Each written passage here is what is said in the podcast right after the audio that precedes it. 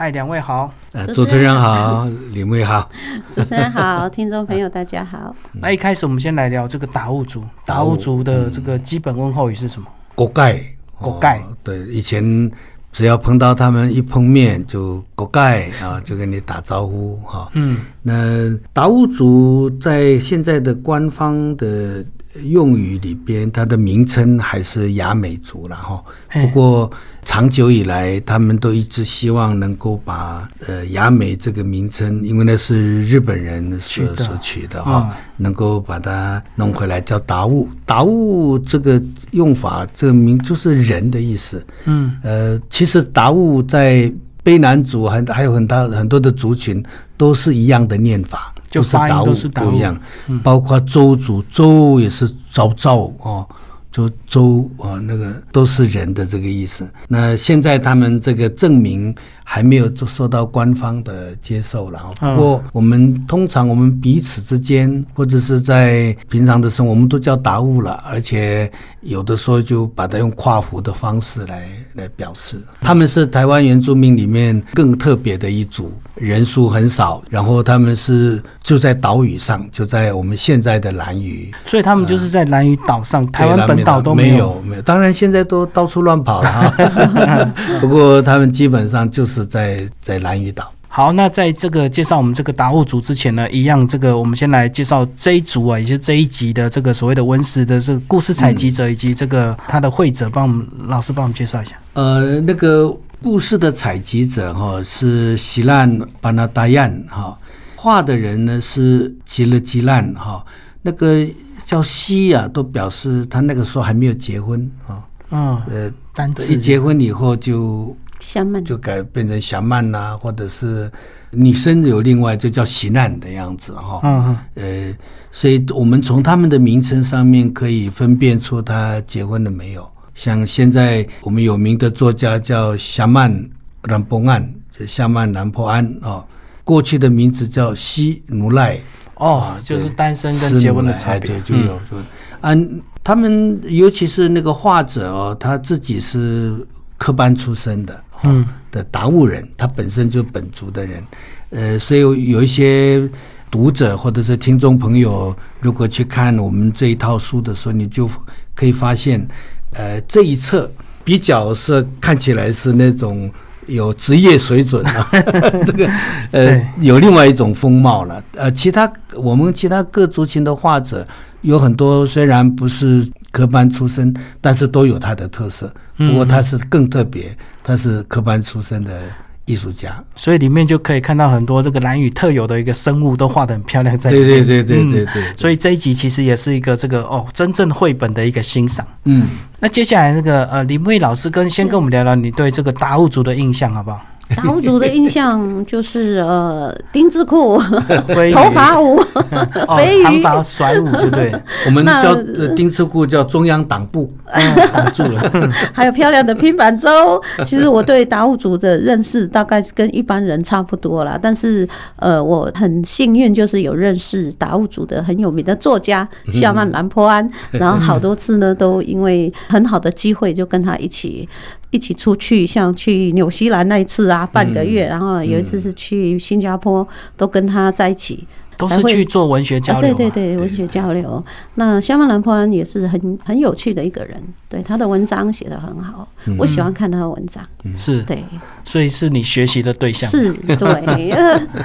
这个教授帮我们聊聊这个达悟族，他就居住在兰屿。那其实当初他们到这个兰屿定居，也是有点像少族的这个白鹿引导，也是有一个特别的个神灵引导他们的兰屿到这个岛来住，对不对？呃，在那个，因为他们也有洪水的神话，然后，呃，他们也是因为这个神话里边，因为有那种大洪水的经验，呃，让他们后来找到了这个蓝屿这个岛来来居住哈。所以他们在蓝屿，因为地方很小，所以呢，他们在很多的这些跟自然生态之间的那种伦理关系哦。有时候比我们其他各族还要求的更严，因为那个岛屿小，人多，你要能够永续的吃到东西，呃，能够永续的喝到水，都需要更多的禁忌。所以我们看他的那个飞鱼的神话里边哦，里边就有非常非常多的这种。禁忌规定哦，嗯，吃飞鱼的一些规定，规定，而且这个飞鱼来的时候要遵守一些什么样的记忆，呃，要做到一些什么样的规范哦，都非常非常的严肃，在在蓝鱼。嗯，因为如果过度捕捞，他们可能这个明年他就吃不到这些东西，所以他们就有很严格的一个规范，就对。对，非常严格，而且在蓝鱼的那个文化里面哦。物种之间的混淆是是很严重的事，就是比如说你呃，在他们的规范里边，如果你这个锅子是煮什么鱼的，或者是煮芋头的，你都不能够随便混淆，混不能混淆。嗯，也就是说，他们那个物类的这个分类的体系里边有非常非常多的禁忌，所以有一些人可能有听过这个蓝鱼的人。如果是一个很好的捕鱼的人哦，他也要能够分辨出各种不同的鱼种，是有恶灵的鱼，要要能够分清楚哪一些东西是可以抓，不可以抓。而且这些鱼啊，还有是老人可以吃的鱼，女人吃的鱼，还有这个小孩子吃的鱼，男人吃的鱼。它每一个都有非常严肃的禁忌，所以如果听众朋友看这里的故事看得不过瘾哦，你可以去看看小曼然波案写的大量的，无论是小说或者是散文，你看到他们怎么样在海底里边哦，跟他们的文化禁忌去遵守这些东西。他们抓到飞鱼不能够随便切，切也有切的规矩，是是是，哎，要晒。要怎么晒？后来要吃，你要怎么煮？那个煮的方式，绑的东西要不要拿掉？哇，这一堆一堆的禁忌啊！嗯嗯嗯。所以这也是告诉我们听众朋友，这个我们台湾原住民还是有很多我们属于我们原住民的一个东西。大家不要只有读这个《老人与海》这样子。对 对对。大物主与飞鱼也是有很多故事。哦，它比《老人与海》还要丰富多了。《老人与海》其实它在彰显的是人的伟大。嗯，人定胜天，人定胜天，然后要坚韧啊，怎么样克服？到最后，蓝蓝鱼的完全不是这样，是人怎么样跟自然很好的和谐的关系，没有人定胜天这这个道理，和谐共处，然后这个资源要适当的取用，嗯，而且要遵守大自然的规律，要遵守那个规范。大自然比我们大得多，对于蓝鱼或者是很多原住民的。传统文化里边都是如此，比如说像南屿的人，大家也是，我想听众都很知道的，就是他们的拼板粥很特别。对，这个你们知道他那个拼板粥的做法哈，要去从可能是祖父就开始种的树开始，也不能去碰它，别的人也都知道那个是谁家的，要坐船的，到了那个年纪。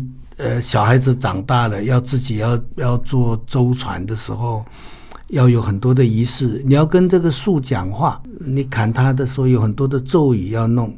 砍下来以后。你要怎么切它？它是属于那个拼板舟的哪一个部分？哈，对，因为是很多有禁忌，而且都要不一直到做成了船了以后，要有这个下下水的这个仪式。呃，女人的部分呢，就要从把它采集的芋头、地瓜要弄得满满满满的，表示男人跟女人合作给这个拼板舟灵魂，就像他的家一样。所以这些都非常非常的。了不起，而且平板舟外面那个有很多这个彩绘，也是有它的象征意义，对不对？对对对，不是乱画的，是船的眼睛啊，竹林的眼睛，竹林的眼睛啊，嗯。哦，所以达乌的文化里边，我自己看了，因为他们孤悬在海外哦，所以反而保留了非常多比我们还多的传统的成分，嗯嗯，包括这个这个丁字裤啊也好，还有他们这。唱歌唱古调的方式也跟我们台湾很多很多的族群不一样，而且他们都还戴那个银盔，对不对？对对，戴起来就是这个打猎的时候。对对对对，嗯，对。所以很特别的族群。你为老师讲讲你到兰屿的一些经验好不好？嗯，因为身为一个文学家，一定到当地就会观察很多小细节，对不对？有我我到兰屿，我第一次去兰屿的时候，跟一些同事，然后在兰屿住在他们的民宿，然后嗯，到下午的时候就跑去游泳。那游泳的时候呢，那个海边就好多兰屿的小孩子，那他们的小孩哦，那个后来夏曼南坡安是跟我讲说，他们的小孩。在不会走路之前就已经会游泳了，就很自然丢到海。他是这样讲的啦，哈，因为很自然在在海边长大。那我就记得那那时候游泳的时候跟小孩子，然后我说我们来比赛，跟他们比赛游泳。那我是大人呢，他是小孩子，我就跟他一比一百七，然后。我很快呀，你知道我很大嘛？对。然后快到一半的时候，你就看到小孩子咻就超过我了，每一个都超过。我说奇怪，他们怎么那么会游泳？然后到达的时候，他们已经在那边等我们了。我跟同事，我就学到他们的一句啊，说拉拉喂，拉拉喂。我说什么意思？他说最后一名了，笑我。对，我觉得印象很深。他们的小孩子很跟那个海水啊，就很很自然，很自然的在那边。对，他们的游泳技术很好。嗯，对。达悟族这个有时候因为这个位于蓝屿的这个关系嘛，所以好像我们这个如果台湾人到那边观光，好像大家就是只知道这个飞鱼这样的一个飞鱼季，对不对？对。就忽略了呃，没有机会认识他们更多的一个文化。到那边好像就是要吃飞鱼这样。对。这个也是我们的毛病啊！这其实兰屿的文化里边很多很多的特征，比如说它是在台湾没有的，就是他们是地下屋，以前的那个传统屋，因为台风很在地底下。对啊，以前早期政府还觉得他们这样太可怜，住在这个地下，要把他们搬上来。这搬上来以后，就有很多很多的。文化跟传统的技术就流失掉了。对对，现在还保留的一些地方，如果听众朋友可以到野营啊、哦冬青啊这一带，都还保留了不少冬暖夏凉，而且排水啊、空气啊都非常非常的。所以这个他们为什么会住到这个有点像雀居，是有它的一个地理的考量哦。这个气温啊，冬暖夏凉，在就是因为呃蓝雨没有像我们这个还有中央山脉阻隔，所以台风来的时候影响就很大。对，而且这个蓝屿的人对海的感情，大概也是我们其他在呃台湾的其他各族不一样的哦。呃，很多的老人，我从过去大概民国六十三年吧。就开始去蓝屿，嗯嗯，那个时候蓝屿的风貌啊更原始，对，呃，狼岛啊，这个都是地下屋，呃，那个去那边的感受好深好深，你那个你可以看到那个一朵云过来，然后再下雨，然后你可以跑给他追，他就过去了，就过去了。以前那个，然后晚上听那个海潮的声音，那么样的清晰哦。呃，一时都是很难忘记哦。那他们的老人常常在呃休息的时候，他们都是坐在他们的那个地下屋外面的那个那个凉台，然后嗯呃有时候他们就在那边聊天。那更多的时间是他们都在看海。如果你们去看小曼然崩安的作品，你就会发现到老人一辈子都跟海有关。嗯，所以他们对那个海象、那个海的那个样貌变化清楚，他们津津有味。我们是看一下还可以，你看个一个钟头、两个钟头，又觉得好无聊，都一样，就海浪这样子一直打而已。哎，对，那但是他们在这方面哦，他们每次看海，他可以想到他自己的童年。也可以想到自己的父亲，想到自己的祖父。你知道达悟人是一个父子非常感情很很厚的。嗯嗯。呃，因为父亲出去会不会回来不知道。是，就捕鱼，因为永远都有很多。可是小孩子也要也要也要训练他啊，有时候在里面那种相互的关心哈，都。那我们这里的故事里面，其实从拼板舟一直到飞羽之神。都在讲到这一类的内容啊，非常非常有趣哈。哎，那因为这个蓝屿是离岛，所以他们的教育状况是怎么样？就是说他们是这个在岛上可以念到什么阶段，然后再来就要到哪边去念？更惨了，这个以前国小当然很早就去蓝屿国中哦。高中以后大概就要离开，呃，就到本岛嘛，就到本岛来了。嗯嗯嗯，那在以前就是六年国民教育，后来变成九年教育。那很多的伤心的故事啦，那边，因为你可以想象以前哦，在台湾通常会去那边当警察或当老师的，大概都是不好说全部，因为也不能这样说。不过有很多因为犯错 发放边疆都记过啊，或怎么就弄弄很多的我们的警察也是哦，呃，所以都给他们非常多不好的记忆。嗯，就是无论是老师也好，或者是甚至我们后来又把核废丢到他们那对，这个就是他们。所以，所以蓝屿的人对台湾或者对我们的政府或对本岛人始终是不信任的，因为他们过去太多这些负面的经验。像合肥在那里。大家在台湾吵来吵去，这个要不要，那个要不要做？但是没有一个人先先把他们已经造成的错误拿走。就是现在要新盖的话，每个县市都说不要。对对对。是当初没有人问蓝宇要不要，就放在那里。对啊，对啊。所以这好像也是。而且现在我们在炒这些东西的时候，也没有人讲说啊，已经继承的错误是不是先先改正回来，先把蓝宇的拿回来。你看这个多么自私的想法，所以这也是这个呃达悟族他们一个最大的最大的痛悲哀，对不对？对，因为他们早期无法拒绝。各位要知道啊，就是台湾的环保运动哦，其实启动者是从蓝屿反核废开始的。对，台湾的环境意识啊，跟很多早期的，包括女性运动反处剂。其实它那原初的那个出发点开始发动都是在原住民身上，这可是我们其他都不太注意，以为现在环保是有很多环保人士在那边弄，其实早期包括反那个马家水库，通通从原住民这里来的。嗯，那我觉得应该要多多思考这些问题了。而不是每一个都在保卫自己，对，都没有想到这些事情的非常深刻的一些部分。对，李木易老师，你对这个达悟族跟核废料这个问题，你核废料这个老师刚刚讲的 都算蛮完整，无解啊，很很难解决。